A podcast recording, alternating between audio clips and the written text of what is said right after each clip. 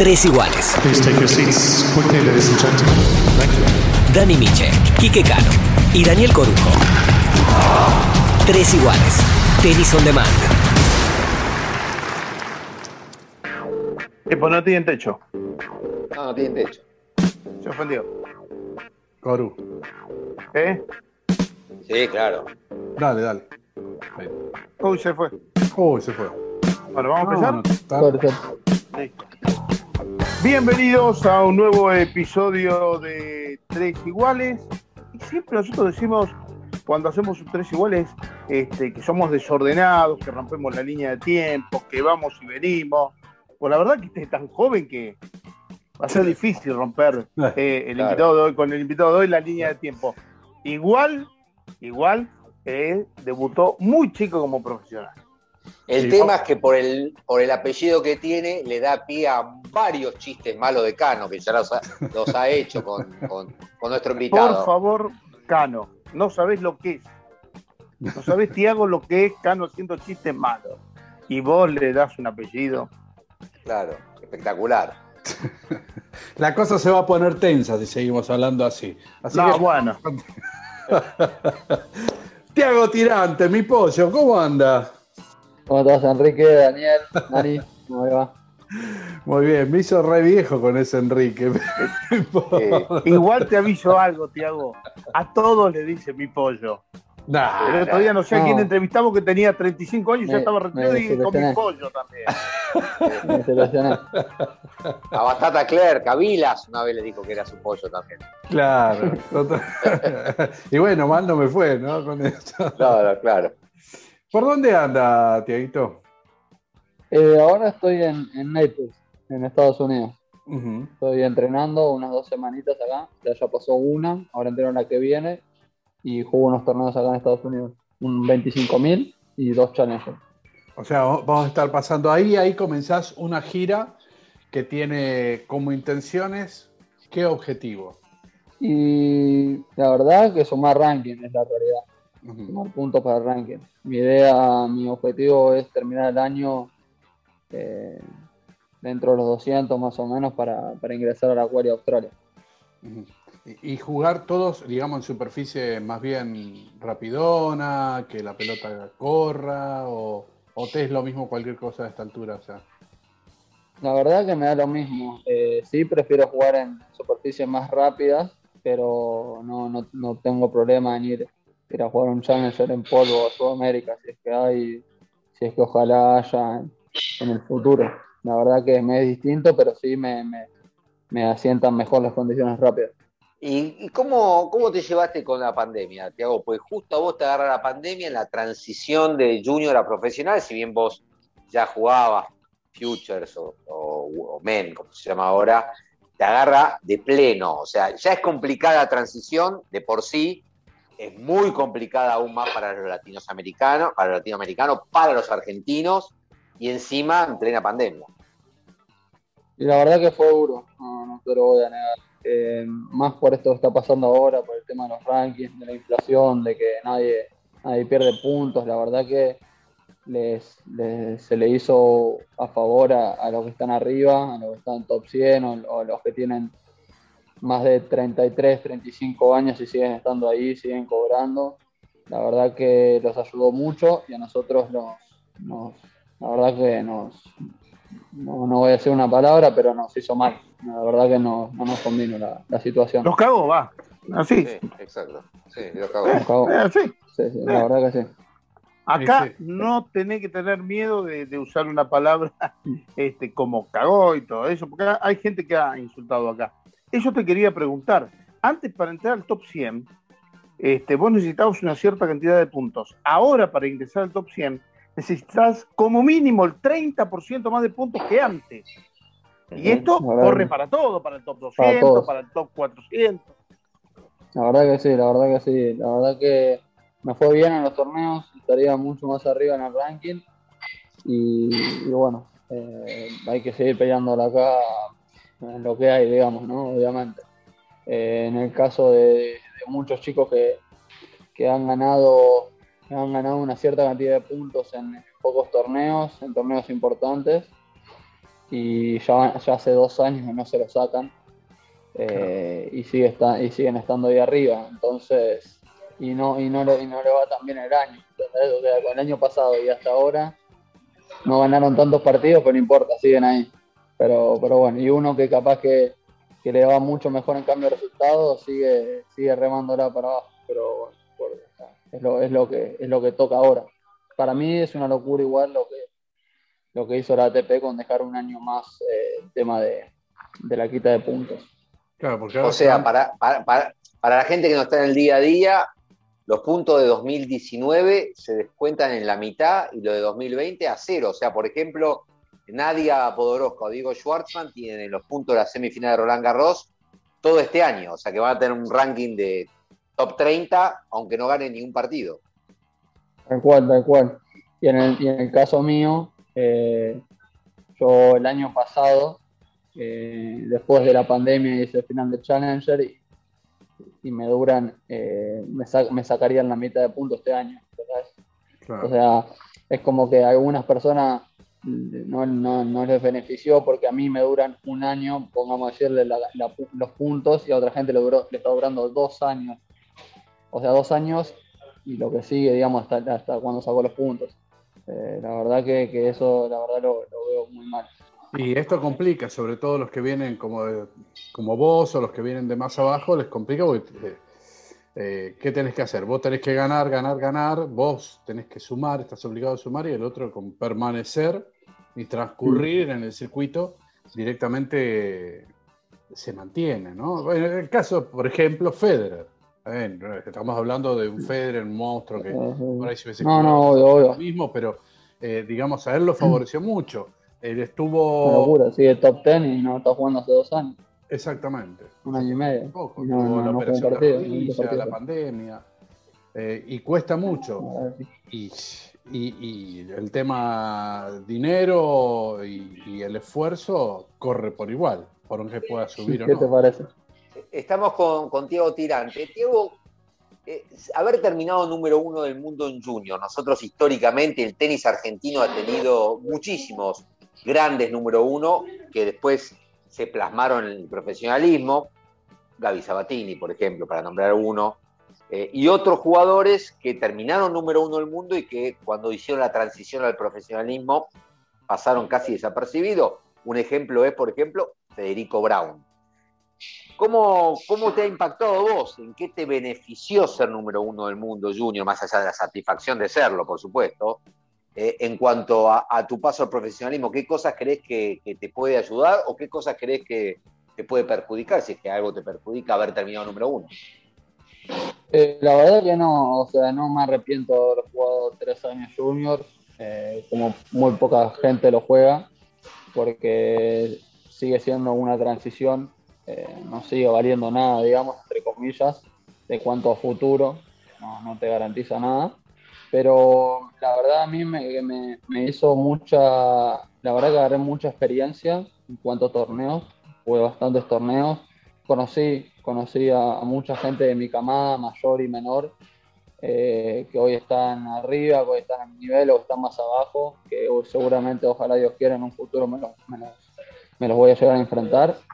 Y, y, me dio mucha, el último año, eh, aprendí a lo que es jugar con presión, que no mucha gente eh, sabe jugar con presión. El último año yo estaba en segundo año 18 y, estaba a 130, tenía que me fue en los dos primeros torneos a principio de año en Sudamérica y mi idea era eh, clasificarme a los Grand Slam de vuelta porque sentía que tenía algo más para dar por los años anteriores y, y si no me iba bien ya me iba de cara al profesionalismo, digamos y me quedaban los últimos dos torneos y me fue muy bien, que los terminé ganando los dos. Entré a, los Grand Slams y, y, todo ese año a partir de ahí eh, fue, fue el aprender a jugar con presión, el que saber que yo era el último año, el que tenía siempre, eh, la mayoría de veces chico más chico que jugar. Eh, la verdad que me, me, ayudó a eso y en los últimos tres torneos del año, obviamente con presión porque ya estaba siete del mundo y ya sabía lo que quería, que era terminar número uno del mundo eh, me, fue, me fue muy bien, la verdad que me fue muy bien, gané los últimos tres torneos que eran Mérida y Heritage Bowl. Y, así pude terminar número uno del mundo. O sea, la verdad lo, lo que más, eh, para terminar, lo que más eh, me, hizo aprender eh, el último año fue el, el jugar con presión que muchas veces cuando uno está arriba, empieza a ganar ranking y demás, tiene, cier- tiene cierta presión de ganar por, por la edad que tiene uno, eh, por el ranking que tiene uno, y no es fácil, y no, no muchos saben jugar con, ese, con esa presión. Es como jugar un partido de tenis, ¿no? Cuando estás arriba en el marcador, a veces te corre la presión y cuando estás abajo juega un poquito más suelto, ¿no es cierto? No, sí, y también el salir en los torneos preclasificados. Uno, Claro. uno capaz que se olvida, pero salir en los torneos clasificados no es fácil. O sea, para la gente que no sabe, no es fácil siempre salir con un numerito de, sembra, con de siembra o demás. Te genera una cierta, entre comillas, presión que, que sabes que tenés que ganar. Que en realidad no es mentira. No, nadie tiene que tener que ganar. Es un numerito nomás, pero bueno, eh, eso existe. Tiago, eh, vos sos un, un pibe, siempre te gustó que, que la pelota se reviente, ¿no? O sea, que cuando salga, tu- salga partida en dos como mínimo. Eh, me acuerdo que te, te veía jugar en uno de esos primeros años de juniors y yo me divertía verte jugar porque le dabas con unas ganas y, y le ponías tanto entusiasmo a tu juego de esa manera. Eh, pero claro, los resultados no se daban tanto. La pelota Y tiraba, tiraba mucho el carajo. Para Exactamente, en- la en- pelota, en como decía fino. Pasarela, no doblaba. Muchas veces se iba afuera. Eh, y los resultados no eran tan buenos como los tuviste en el último año, donde tal vez esas pelotas que antes se comían el alambrado, la lona, todo afuera, empezaron a entrar. ¿Qué te hizo eh, hacer que esa pelota que antes se iba, ¿no es cierto?, a- empezar a entrar? ¿no es ¿Cierto? ¿Le bajaste un poco la potencia? Yo creo que no, porque le seguís pegando como una mula, realmente muy fuerte a la pelota. Pero, ¿cómo hiciste para que esas pelotas que se iban empiecen a entrar y que tu cabeza no reviente tanto como también reventaba al, comienzo? Sí, yo creo que primero que nada la maduración que uno tiene. Eh, no a todos les llega igual y no a todos les llega a una cierta edad, uno llega antes y después. Yo creo que la mía eh, sentía que era un chico bastante maduro para mi edad, pero eh, llegó un momento que entendí diferente el tenis y, y entendí que también es un juego de errores, ¿no?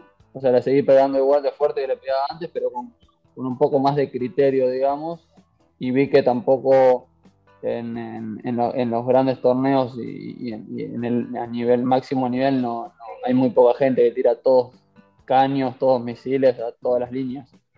Siempre eso me llevó eh, a lo- que era en sí yo, digamos, yo soy un jugador muy eufórico, muy, muy, muy activo, muy enérgico, y eso me llevaba mucho a pasarme de rosca.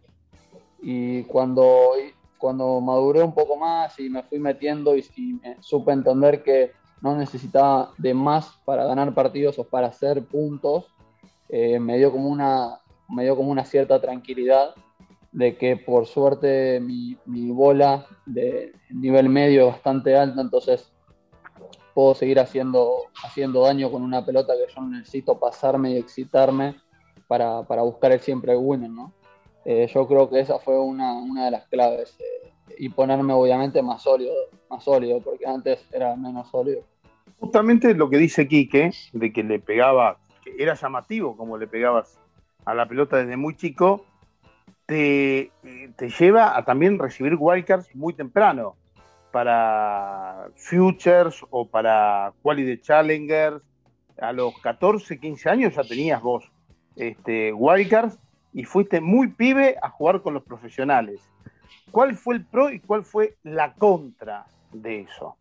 No sé, creo que fueron uno o dos torneos, creo que fue Sheep Park y el abierto, creo que fueron dos challengers en los que jugué eh, eh, cuando tenía, creo que, ¿cuánto que tenía? 15, 16 años. Eh, yo creo que también mi equipo quiso ponerme en, ese, en ese momento para, para darme cuenta de lo que recién, o sea, lo, lo que entendí eh, hace poco, digamos, entre comillas, que no necesitaba hacer mucho más para ganar partidos o ver cómo eh, los jugadores grandes, 300, 200, 400, yo no tenía ranking o tenía un punto, eh, que no, que en sí no era la velocidad lo que cambiaba, sino era eh, el margen de error que había, eh, el, el, que erraba mucho menos que alguien que estaba 2000, ¿entendés?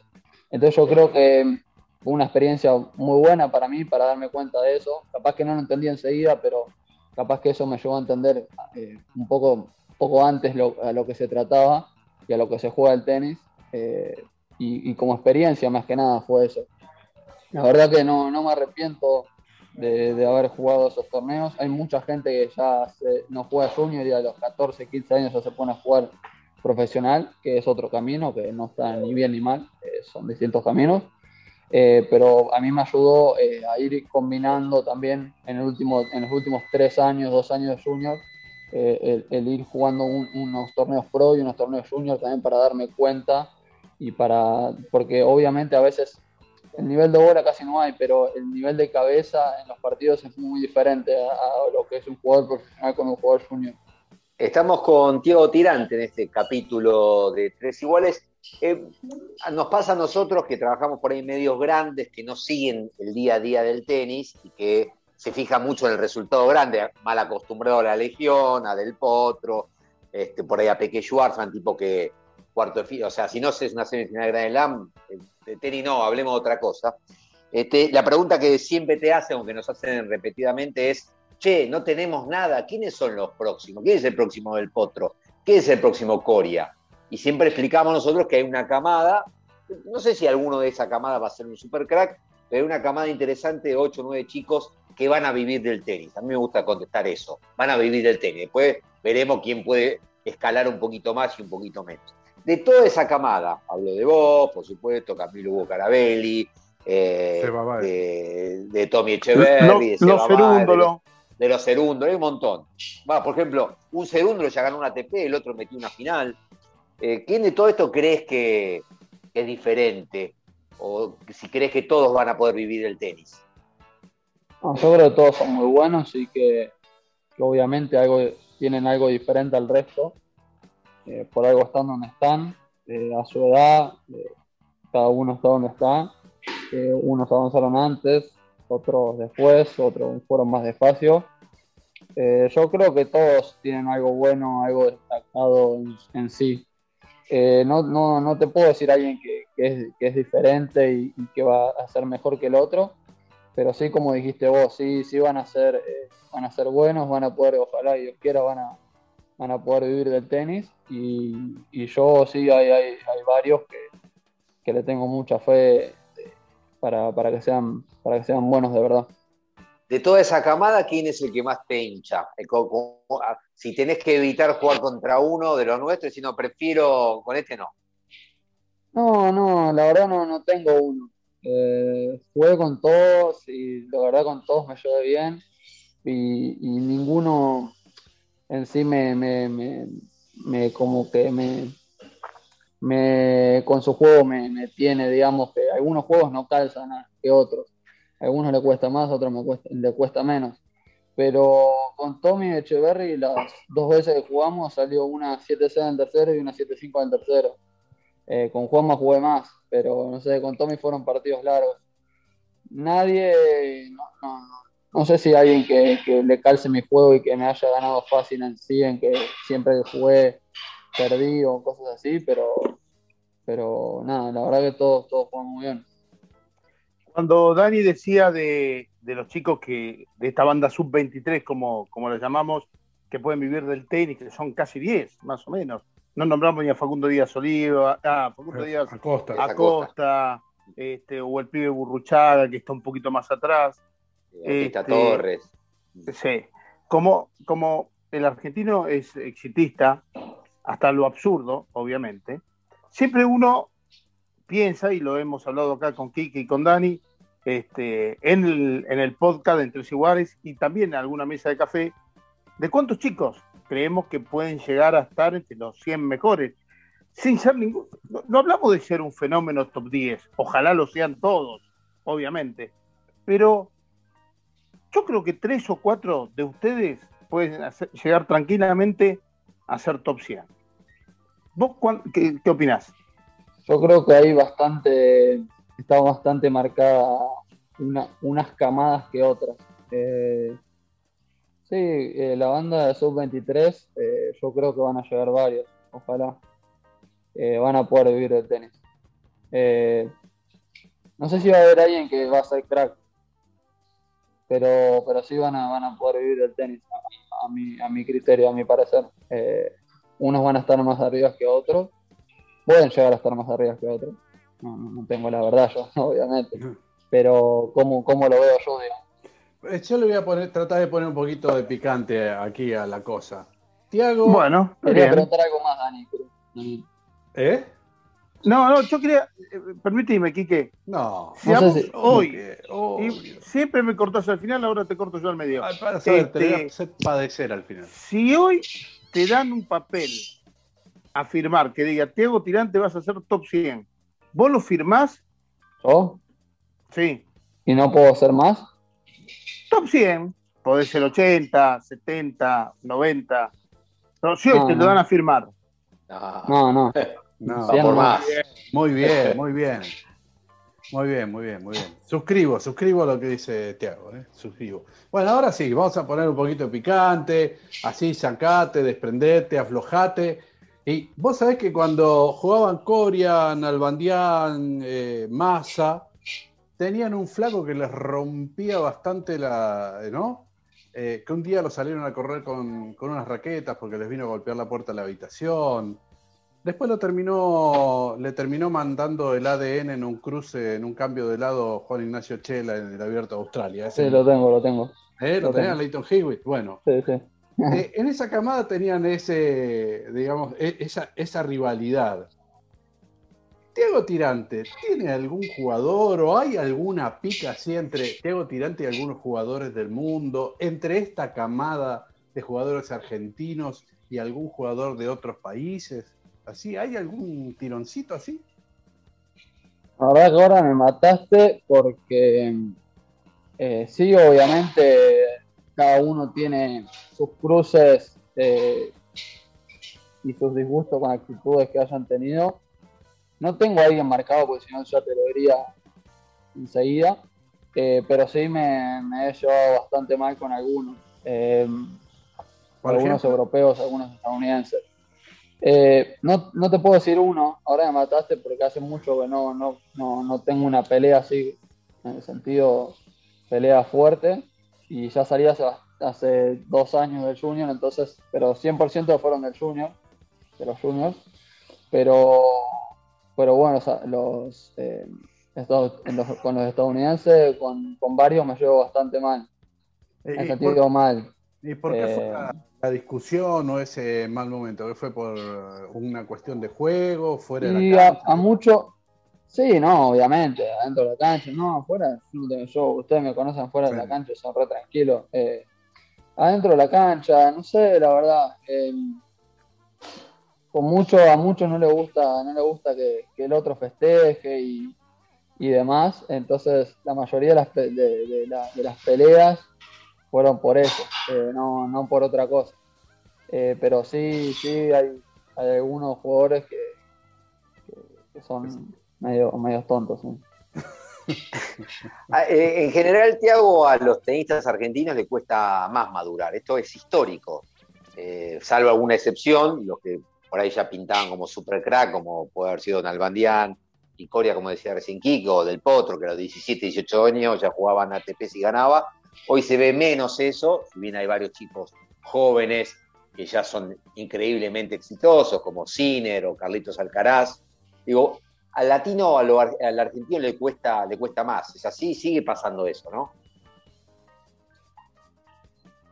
No sé si sigue madurando, no sé si es maduración más tarde, sino que son otros estilos de vida también, son otras eh, enseñanzas que le dan a ellos, a nosotros. Entonces yo creo que también un poco de todo es lo que lo, si lo querés llamar maduración temprana o maduración antes que nosotros, eh, se, da por, se da por un montón de cosas.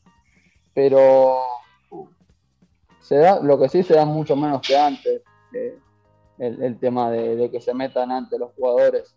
Eh, hay excepciones ahora, yo creo. Antes, antes había un poco más. Ahora hay muy pocos jugadores que se meten a, a tan temprana edad como se, met- como se metían antes. Eh, la verdad que no sé si llamarlo así, pero sí tienen otro estilo de vida muy diferentes a nosotros. Tiago, en, en tu vida hay dos cosas muy marcadas, el deporte y la familia, ¿sí? El tenis, básicamente, dentro del deporte y la familia, porque te iniciaste en las canchas de tu abuelo, porque eh, es- están pegados con tu familia, con, con tu tía, que, eh, ¿cómo es que es la Ya que... no, pero, pero sí fui. ¿Cómo? Ya, ya no, ya no estoy trabajando más con Vane, pero, pero sí, hasta, hasta Claro, no, poco. a- ahora, ahora vamos eh, a llegar a eso. Yo lo que quería era que, en principio, cuentes, porque nosotros te conocemos, hay mucha gente en el mundo del tenis que te conoce, pero no todo el mundo está enterado de esa historia un poquito. Eh, ¿Cómo es esa historia? Por eso digo, ¿no? El tenis y la familia son dos cosas que son muy, eh, digamos, están muy pegadas, compa.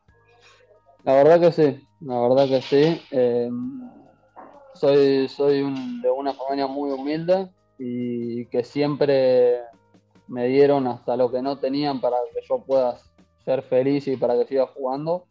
Eh, fue muy difícil, la verdad, eh, con, todo, con todo lo que pasó en el medio, pero, pero lo que sí, una de las cosas que tiene mi familia es que es muy fuerte y es de mucho corazón. Y yo creo que eso, la verdad que estoy muy orgulloso que me lo hayan pasado y que me hayan transmitido eso porque muchos partidos se ganan con, con el corazón y con la cabeza. Y yo creo que eso, muchos partidos los, los gané gracias a lo que ellos me transmitieron cuando yo era chico, la verdad.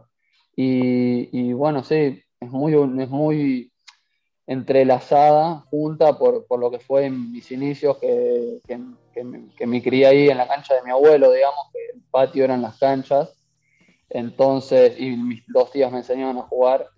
Así que es una familia, por suerte, eh, es muy, una familia muy unida y que siempre tira, tira para adelante. Eh, la pregunta que se me cae es que dijiste recién, a pesar de lo que pasó en el medio, eh, te tengo que preguntar, ¿qué es lo que pasó en el medio? Y bueno, obviamente, eh, por un tema económico, muchas veces estaba muy difícil viajar a torneos y muchas veces no viajé a torneos por el tema económico, más cuando era chico, ¿no? Pero eso creo que me hizo, me hizo muy fuerte para, para lo que era el futuro y, y, y en, el, en el sentido que, que antes como no como jugaba un torneo, capaz que en, en varios meses o, o- varias semanas, digamos, no, no era habitual jugar un torneo en, en un momento que, que lo disfrutaba mucho y trataba de dar el máximo para, para poder exprimir, al, exprimir el- todo el jugo al, torneo, digamos. Por eso también muchas veces me calentaba, perdía en primera y yo me calentaba obviamente porque perdí porque tampoco sabía cuánto tiempo iba a jugar otro torneo. Sí, la verdad que sí. ¿Y cómo se llegaba a jugar? ¿Cómo, cómo ibas? Por ejemplo, hay, gente, eh, Juan y Londero, por ejemplo, los padres vendía, hacían rifas, ¿no es cierto? Eh, el- los papás de Peque, pulseritas. Eh, los papás de Nalbandián vendían más bolsos. ¿En tu familia qué hacían? En mi familia se juntaba, se juntaba, se juntaban los sueldos de algunos familiares míos para que yo pueda viajar.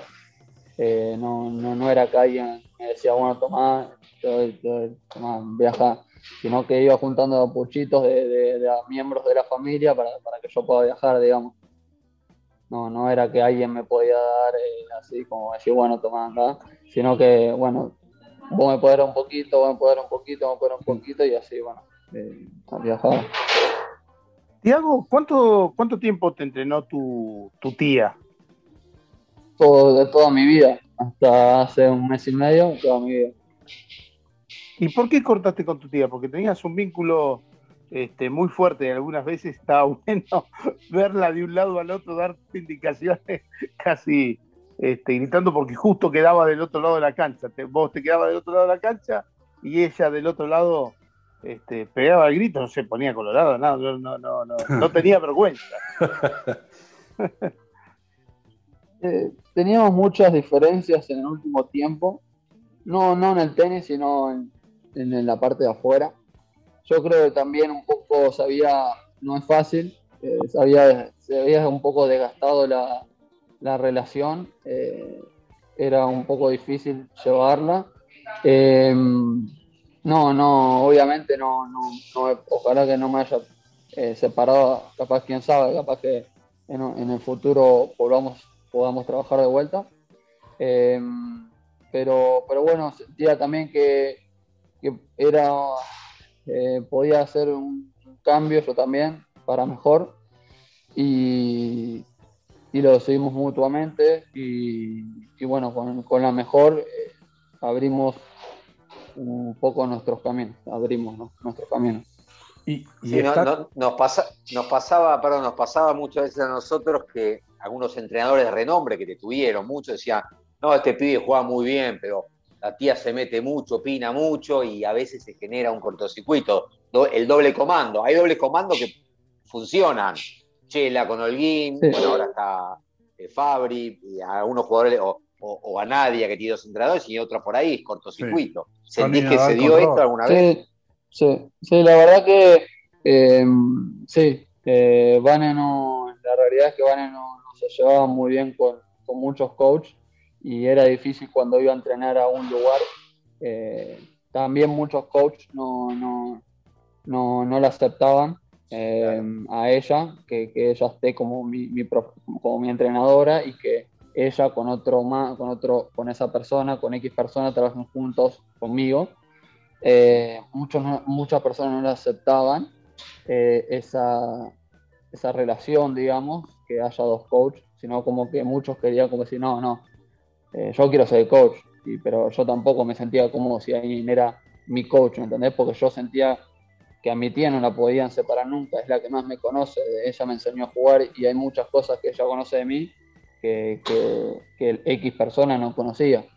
Entonces, eh, era, fue, fue un, poco, un poco de todo, ¿no? Obviamente, esa, no, como dije, no, no, no tenía mucho feeling con, con varios entrenadores y, y fue, fue un tema, un tema mutuo, digamos, que por, un- por, por otras razones también.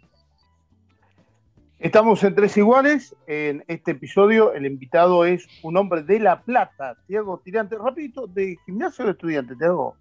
No, no, de arriba. Ah, bien, bien, raro. Raro que alguien de La Plata. Bueno, Eh, este, Tiago, te- tengo, ganas, no, tengo ganas de hacer sí. dos preguntas. A menos A que ver, vaya por ya, el hiciste, fútbol. ya hiciste una. No, puede ser dos. Este, eh, una, eh, ¿cómo vas a armar tu nuevo grupo de trabajo? Y la segunda, ¿a qué coach que tuviste en su momento eh, que- y que por ahí tuvo algún roce con tu tía, te gustaría darle una nueva oportunidad o tener con él una nueva oportunidad? Eh, estoy, estoy viendo el tema del coach, todavía no, no tengo a nadie decidido. Eh, intenté con dos personas que no podían, y, pero bueno, ya estoy hablando, ya estoy hablando con otras personas eh, y, que, y que me ayudan también al tema de decidir, igual que, mi, igual que mis papás, eh, que ahora se tuvieron que involucrar a la fuerza.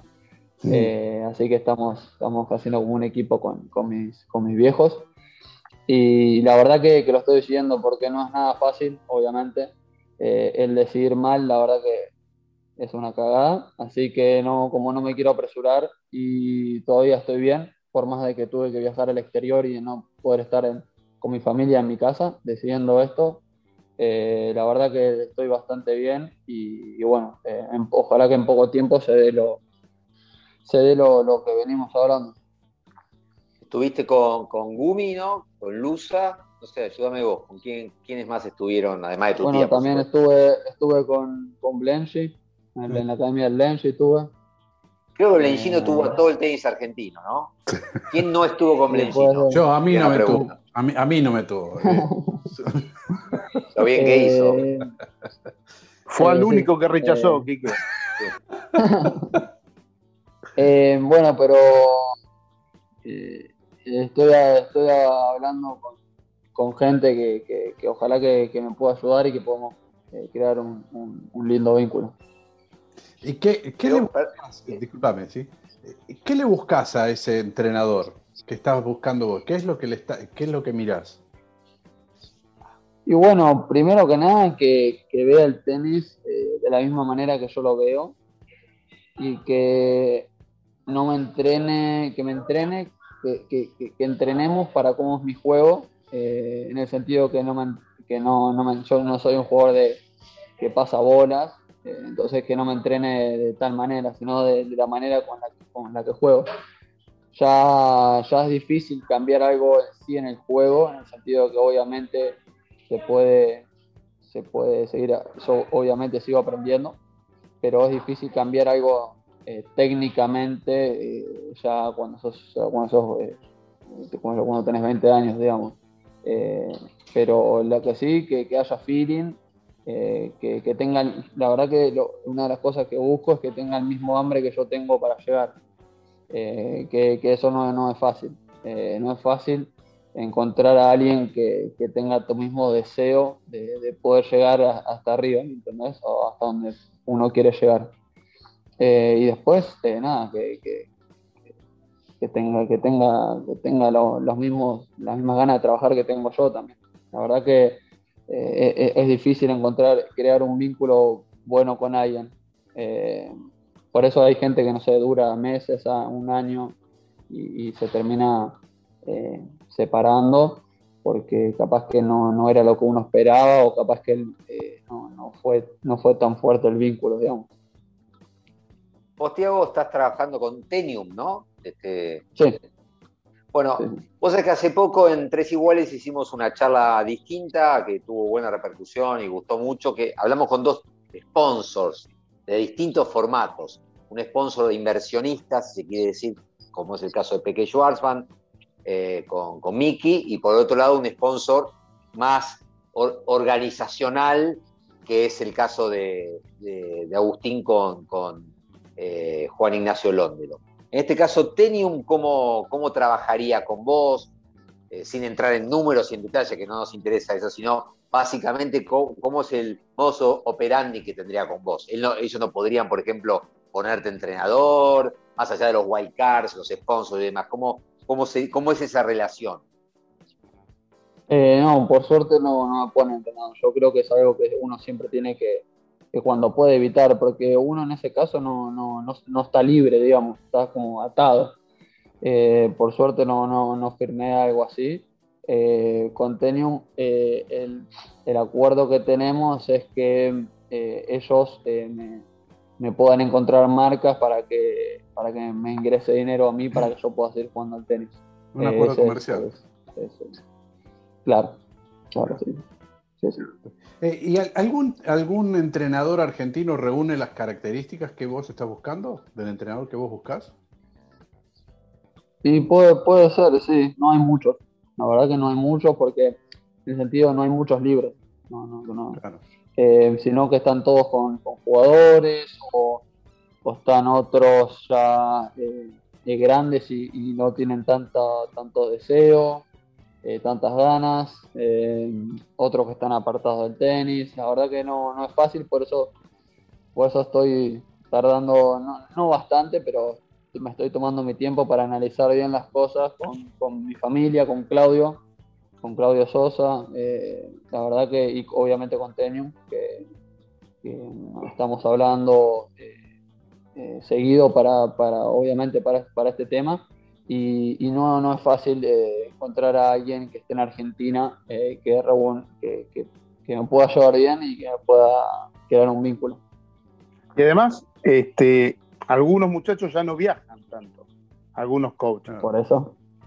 Por eso. Claro. Eh, ya hay gente que, tiene su carrera hecha y que viaja seis semanas al año, y cinco. La verdad que yo en este momento y para donde, eh, donde estoy necesito a alguien que esté full time adentro conmigo entrenando de la cancha y para que me acompañe a jugar, eh, para ir a las giras. Y no, no, no hay mucha gente disponible eh, que, que, pueda cumplir eso, digamos, que, que, pueda, que pueda viajar tantas semanas, que, que esté entrenando al rayo del sol de lunes a viernes, de lunes a sábado eh, la... y, no, pero me, no, me, deja la puerta abierta para repetir la pregunta que te hizo Koru y que no contestaste, la esquivaste muy bien. Si de alguno de tus ex entrenadores te hubiera gustado hoy con otra cabeza y con otra maduración. todos crecemos, todos cometemos errores. No es lo mismo tener 16 que 20 y no va a ser lo mismo cuando tenga 24. Eh, es lógico. Pero digo, por ahí volver a trabajar con alguno de los que estuviste, con Blengino, con Lusa, con Gumi, o eso ya, está, fue y listo. No, obviamente puede ser, puede ser, eh, porque la verdad no me llevo bien con todo, yo no tengo problemas con ningún coach, ningún entrenador, eh, la verdad que, puede ser. Eh, sé que algunos están más con un jugador, que otros están con una academia y otros están ya apartados por, por, completo, entonces como te digo, es difícil encontrar y es difícil capaz que decir ahora eh, me gustaría estar con tal porque la verdad que eh, podría ser una opción. Eh, no, no, no, no, no digo, no dejo las puertas cerradas a nadie, la verdad. me llevo bien con todos y obviamente podría haber una segunda de lo que de lo que estás hablando se me hace que tu entrenador no va a ser argentino, que estás espiando por otros lados, pero bueno, ya nada, ya va a llegar el momento y ya lo vas a decidir y lo vas a acomodar. Puede que sí, puede que no, no, no. Ah, tranquilo. Puede, puede que sí, puede No, no, en el sentido, no, no, no me quiero obviamente hacer misterioso, pero no, no me gusta el nombre por, por, por el tema de que eh, no, no, no quiero como crear algo que, que, la verdad que todavía no es. No, no, no quiero mentirte. La verdad que no está nada cerrado. Eh, pero bueno, eh, hay opciones argentinas, obviamente. No, y, y unirte, perdón, y unirte a un grupo de trabajo con alguien que ya tenga uno o dos jugadores, que se estira también, y se achican gastos, obvio. No, obviamente, sí, pero es difícil de, eh, obviamente que lo pensé, eh, pero es difícil encontrar a alguien que, tenga un poco mismo ranking, en el sentido de que, eh, no sé, si estaba Juanma en el mismo ranking, con Juanma y con Andy me llevo muy bien y, y tranquilamente hubiese podido hacer pero ahora Juanma entra a unos torneos que yo no, entonces es muy difícil armar el tema de los calendarios. Claro, se te complica. Y hablando de calendarios y de, gastos, eh, ¿cómo armas el presupuesto? ¿Quién te lo arma? Eh, ¿Tenés un sponsor? Eh, ¿Siguen haciendo la vaquita en tu familia? ¿Cómo lo están manejando hoy eso? No, por suerte ya hace unos cuatro años que, Wilson me, puede pagar los viajes y los torneos eh, por, cumplimientos que yo no que yo haga. Eh, el, año que, el año pasado con la pandemia estuvo tan difícil, no, no, tuve la oportunidad de esa, entonces tuve un problema, eh, un inconveniente con el banco y, no, no, tengo no tengo muchas posibilidades en el sentido de no tengo muchos recursos hoy en día. Eh, lo estoy tratando de solucionar ya hace, no yo, sino mi familia. Eh, rápido ese tema, lo estamos tratando de solucionar hace como un año y, se, está complicado el tema, entonces está bastante difícil por ahora el, tema, el tema económico, por eso como te dije, viajé ahora a los torneos de Ecuador solo y, me vine para acá solo, fue, fue, por, fue por eso, digamos. Eh, no estoy eh, teniendo tanta libertad ahora como, tenía el año pasado, pero, pero bueno, estamos, estamos, buscando, estamos buscando soluciones.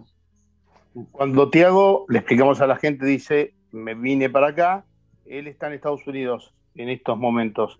Y hace unos días, unos cuantos días, por suerte ya, este, pasó algo que se viralizó, inclusive tu, tu calambre fuertísimo, cayéndote en el medio de la cancha ahí en, Salinas, en una semifinal, en dos semanas que fueron buenas, porque hiciste cuarto y, semi. Este, ¿Alguna vez te habías acalambrado así? Eh, la verdad que así de fuerte no, sí me había acalambrado, eh, también eh, bastante duro, pero no, nunca, nunca llegué a este nivel eh, en, esas condiciones de que, en las que estuve, la verdad. Fue un momento muy feo. Eh, yo, eh, más, que una pregunta, era una reflexión, ¿no? Que tantas veces nos pasó, Coru, Quique, este, porque hemos charlado con tantas chicas y chicos, obviamente hablas con Juan Carlos Ferrero, que nos tocó una vez hablar, o con tipos que son top ten, y Este es, mi- este es la elite. Es la- Y la- el verdadero tenis es este, ¿no? Y te escuchaba atentamente lo que decías hace dos preguntas, ¿no? Y lo duro, lo, lo complicado, lo, lo, lo- se va para atrás, en rojo todo el tiempo. Uno tiene que ir tapando como cualquier otro laburo, ¿viste? Que tiene que pagar el alquiler, los impuestos, la luz, el gas, las expensas, igual. Es tremendo. Y un pibe, Dani, un pibe tiene 20 años. Sí, sí. ¿Sí? ¿Y cómo, ¿Y cómo tiene que estar, ¿no es cierto? Que Sí, de sí. repente lo hablábamos también con, con Tiago antes de, de empezar a grabar, todo lo que, lo que tiene que hacer, ¿no? Que de repente se tiene que ir, tiene que estar solo, se la tiene que bancar, eh, comparte, por ejemplo, eh, un, un departamento, una casa, eh, entrena en, un, en una academia. Si bien sigue con lo de él, todo lo que es el esfuerzo económico y mental que esto significa, ¿no? Para, para Y una apuesta, siempre una apuesta es. siempre una apuesta, ¿no? Sí, la verdad que sí, eh, como dijo ahí Dani, como estaban diciendo ustedes, eh, es como eh, por todo lo que pasó, digamos, por el tema del COVID también, eh, y porque uno en Argentina también no tiene muchos recursos, eh, en el sentido de que si no conseguís un contrato bueno de dinero o si no tenés sponsor, o, o- o- sos, o- o sos multimillonario, después tenés que ir tapando y viendo cómo, de qué manera, eh, gastás un, un puchito menos, eh, gastás un puchito más, bueno, pero acá sí podemos, acá no podemos, ahora podemos, ahora no podemos. Eh, son la verdad que muchas cosas que, que es difícil, eh, más de un tor- no, no más de un torneo, pero me ha pasado que, que empiezo a interiorizar tanto en eso, obviamente, y que, que- que pierdo el foco, o sea, empiezo a jugar mal y empiezo a preocuparme y, y- y eso trato, es difícil y trato obviamente de apa- apartarlo de mi cabeza y, y dejarlo, eh, si puedo, a un lado y tratar de enfocarme 100% en mi tenis, en lo que tengo que hacer. Eh, y la verdad que es difícil eh, eh, apartar la cabeza de todos, de todos esos problemas que, que uno tiene en- ese sentido económico. Por eso uno a veces en las redes sociales, sobre todo que son medias de cloaca, este, uno a veces se cruza y discute con, este es un burro, no le gana a nadie. Digo, la diferencia que tienen estos chicos con, no sé, los franceses, los australianos, los norteamericanos, que tienen un presupuesto y vos lo ves, los tipos todos empilchaditos de la cos, con la raquetita, este, con nutricionista, preparador físico, se tiene un séquito, pibe de 17, 18, 19 años, lo ves en los juniors de Roland Garros y, y demás, con presupuesto donde la única preocupación que tiene el pibe es pasarla del otro lado, y lo nuestro, viste, que van con, siempre decimos, shortcito topper y remera Nike. Sí. Mm. Sí, sí. Todo- todo- claro, porque además no Sí, sí. solamente es cuestión de- del presupuesto para, para viajar, sino que hay que viajar. Y, y las distancias y lo que decimos siempre, ¿no? El tipo de cambio, donde nos- estamos muy desfavorecidos. Eh, eso, digamos, porque vos desde que comenzaste tu carrera hasta ahora, el, digamos, el, el billete ha cambiado mucho. Eh, digamos, ha sido mucha la variación que ha tenido el dólar con respecto al, al peso. ¿Eso te afectó? ¿En serio? Sí. no lo No me sabía. había enterado, Quique. No, pensé que estaba, estamos, estamos en el 1 a 1. Y bueno, eh, Eh, no, escúchame. hace eh, dos él- meses que no. bueno, él Ah, está- Hace dos eh, meses que terminó el 1 a 1. Tiago, ¿cuánto está el dólar ahí? él está en el 1 Acá está en la, en la esquina. Pero bueno, eh, eso, eso te ha complicado mucho. Hay, eh, digamos, esta variación del dólar y, y hay momentos o noches en las que no podés dormir. Mm, No, no ahora, pero sí, sí, he estado, sí, me, como te dije, sí me he preocupado mucho en el sentido de que tranquilamente eh, muchas posibilidades antes, ahora no tantas, pero hubo posibilidades en las que me, haya tenido que, que endeudar, digamos, en el sentido de agarrar un inversor y que no está mal, pero bueno, es algo que uno siempre evita, ¿no? Eh, por, por muchos casos que pasaron y ejemplo y por, por muchas cosas, ¿no? Pero sí he estado, estado bastante preocupado y me, me ha, me ha hecho perder el foco, preguntar de más cosas que no me cambiaban nada si las sabía o no, pero sí me, me, he preocupado y la, sí, la, hubo momentos que, que, la pasé mal en el sentido que, sí, como dijiste vos. Tiago Tirante, nuestro invitado, ya dijo dos veces, me sacó de foco o salí de foco por el tema económico. ¿Te acordás algún torneo, algún partido donde entraste mal por el tema de la guita? Uf, eh, cuando fui a Túnez, digamos, y, sabía que, no sé si un partido, pero sí en, la época de que cuando fui en la pandemia el año pasado a, Europa, que me fui creo que en, julio, y me, fui por cinco meses porque sabía que, que era, era tipo ir y capaz que no volver por muchos meses porque sabía que estaba complicado en ese tema. Entonces, eh, por momentos, como ahí estuve, estuve cinco meses de gira y estuve acompañado, en el sentido de acompañado con Vane, eh, ponerle que un mes en total. Y sí se me hizo muy difícil, la verdad.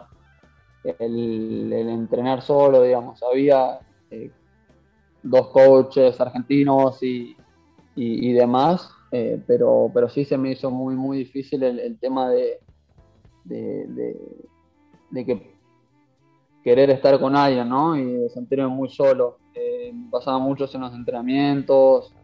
Eh, cuando fui a Túnez la primera semana me sentí medio mal, en el sentido de que no sé, no sé cómo describirlo, como que no sé, no quiero volver a repetirlo, pero estaba fuera de sí, digamos, no me preocupaba por hacer, no me preocupaba por lo que tenía que hacer, sino estaba pensando en otra cosa de afuera.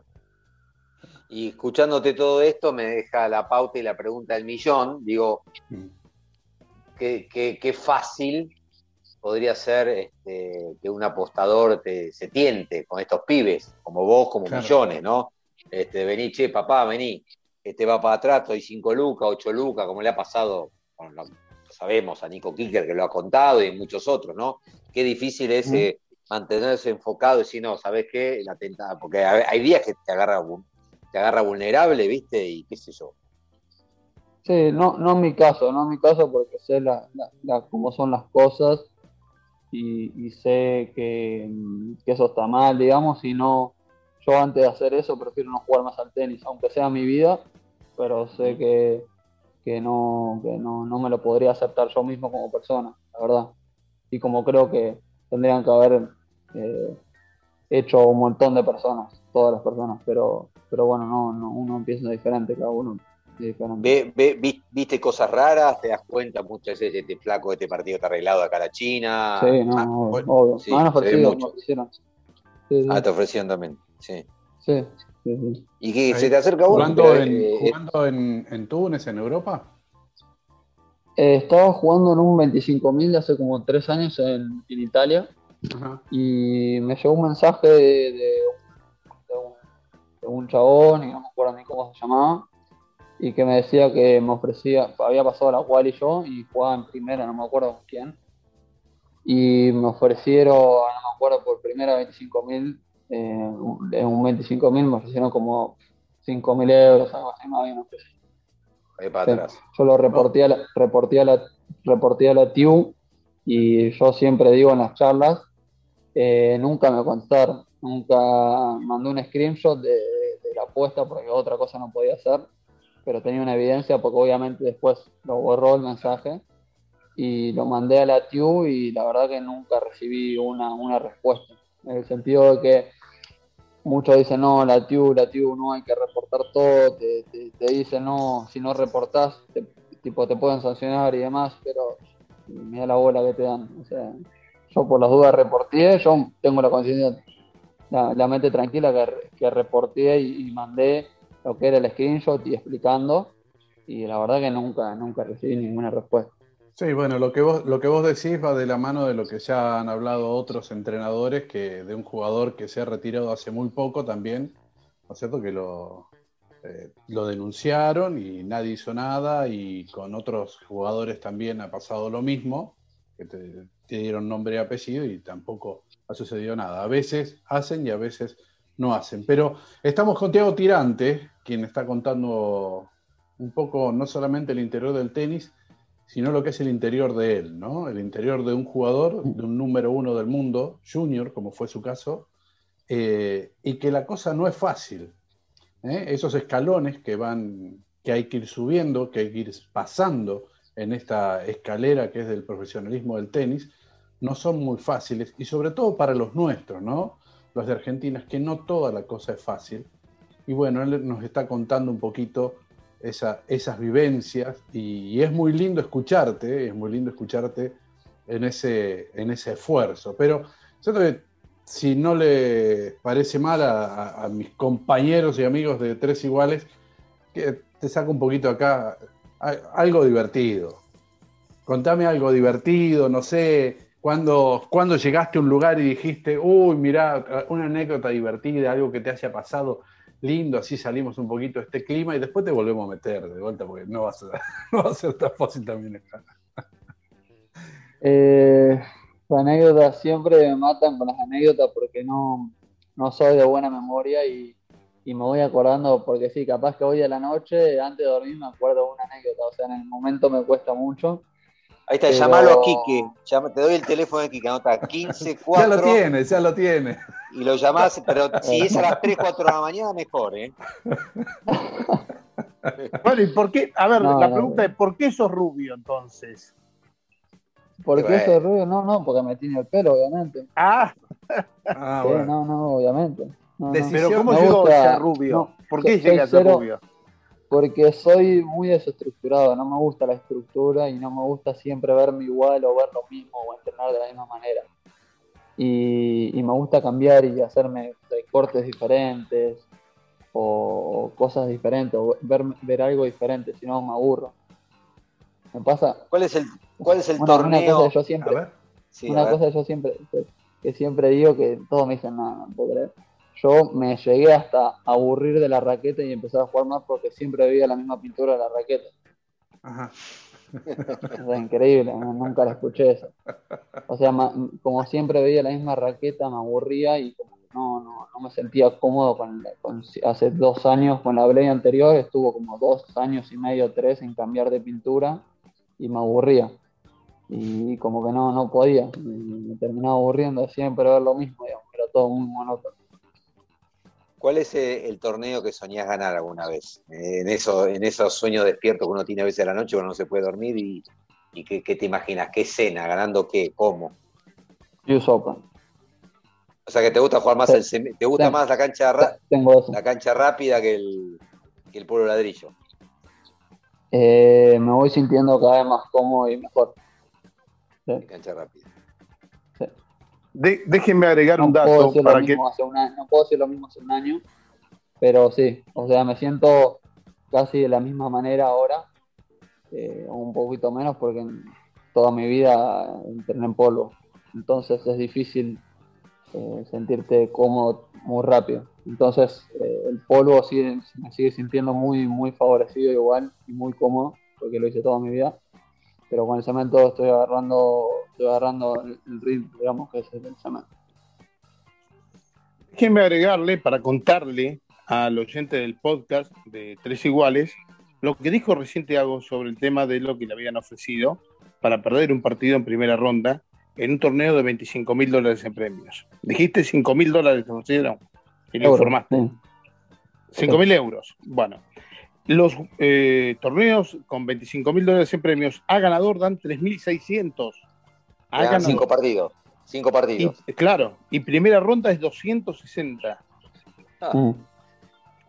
Este, era, era un dato para que, digo, los que nos están escuchando sepan también eh, el temple de Tiago, ¿no? Y no paga impuestos, porque los 260 es menos impuestos. Y las 5 lucas del apostador son en negro. Pero bueno, es así, es así, es así. Habla del temple también de Tiago. Obviamente. había, que, había que pasar la resaltadora a eso, ¿no? Claro, y tranquilamente. Y tranquilamente se lo pudo haber callado y decir, bueno, esto es una situación que pasó, ya está, no lo denuncio ni nada. Sin embargo, hizo todo el caminito que, que había que hacer, ¿no? Y todas las historias que hay que, y que surgen, ¿no? Por justamente estos temas. Pero bueno, Tiago, para, Para genera, se me ocurrió algo igual. A ver, dale. Te genera, que me acordé, te genera mucha, o sea, nunca me había pasado, pero el otro día fui a jugar con mucha presión ese partido, Claro. me acuerdo. Porque no sabía qué iba a pasar, no sabía si el chabón había apostado o no, o qué iba a pasar, mira si perdía y, y me denunciaban como que había perdido. Claro. Entonces al otro partido, el, el- partido ese, cuando, el otro día me sentía muy raro, me sentía como pensando todo el tiempo en eso, la verdad. Algo que no, no me había pasado nunca, porque nunca me habían ofrecido. Y, y la verdad que fue, fue difícil jugar ese partido. Sí. Claro. Bueno, Tiago, como para ir cerrando ya esta charla que tenemos el gusto y el placer de estar eh, compartiendo con vos y que seguramente no será la última, eh, ¿cuáles son los pasos ahora? Ahora jugás en Estados Unidos, después eh, la idea, estás jugando, vas a jugar 25.000 Challenger, la idea es ir, ir eh, siguiendo y después, ¿y después qué? Bueno, eh, obviamente la idea es jugar Challengers. Obviamente en un año normal entraría de sobra a los cuadros, pero bueno, ahora toca ver si entras o no, entras Claro. ahí zafando. Pero por eso juego los 25.000. Eh, pero bueno, ahora eh, la, en la semana del 17 tengo un 25.000 en, en Pensacola, en Estados Unidos, que es eh, el cemento, el cemento, el polvo verde y tengo después una semana libre y tengo dos challengers acá en Estados Unidos rápida que es eh, Little Rock y Orlando creo que es Estás a- y después la idea sí. Sí. No, no, sí, sí, sí. No no la idea que después de eso que como agregaron varios y, por suerte semanas normales de, competencia que hay como dos semanas donde hay cinco challengers y ATPs en Europa la idea es después de acá eh, estar de para Europa Para que la gente sepa también lo que cuesta, eh, te separan del 300 del mundo, te separan, eh, si no me equivoco, 45 posiciones, 45 puntos. Y 40 40 puntos. Y ah puntos puntos puntos, puntos, Ah. puntos, puntos. Ser, no, no, Y creo que 100, eh, 50, 146, 156 por ahí del puesto 200. ¿Cuánto cuesta en torneos, en Challenger 25, es esos puntos? ¿Qué, ¿Cuánto? Porque para que la gente se dé cuenta de lo que es, ¿no? Y 25 no se puede. 25, para que se dé una idea, en un, chan- en un future de 25 da al ganador de a 20 puntos, Claro. para que se dé una idea. O sea, tendría que ganar eh, no sé, 8 o Dos y 10. medio para llegar a 12. 300. No, para los 200. sí. Ahí va, para el 200. Y sí. los Challenger eh, es un poco más fácil, eh, en el sentido más fácil. Obviamente son partidos más duros, pero son más de más puntos. Eh, un, 80 ganar un campeón. Challenger te da 80 Sí. puntos. Entonces, para, para llegar al 200 tendría que ser ganar dos Challengers. Dos Challengers. Bien, Tiago, esperamos que hayas, la hayas pasado bien como la pasamos nosotros, como creo que la pasó el oyente de, de Tres Iguales en, en el podcast. Y, y bueno, este, ¿te agradó? Este, te- ¿Después querés que Quique te mande chistes? No, sí, WhatsApp? es una pregunta. esos pavos. Claro que no, yo hacer una pregunta. Digo, para quedar mal con la gente, si querés quedar mal con alguien, digo, Quique te Claro, puede por mandar. ejemplo, podría haber dicho que en el techo que se ve en la camarita de Corujo hay, eh, hay hermanos de Tiago este, y otros chistes así como ya los, los hemos escuchado varias veces, por eso. No, obviamente, obviamente la pasé muy bien, la verdad. Eh, eh, la pasé, me divertí mucho eh, y me gustó poder compartir a ustedes y a la gente eh, un poco, un poco de lo que, de lo de lo que soy o, de lo que fui o de lo que me, me pasó lo que me está pasando.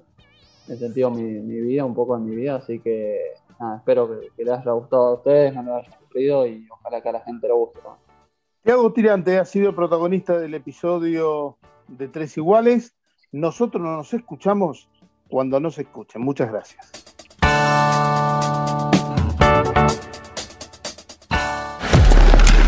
Tres iguales.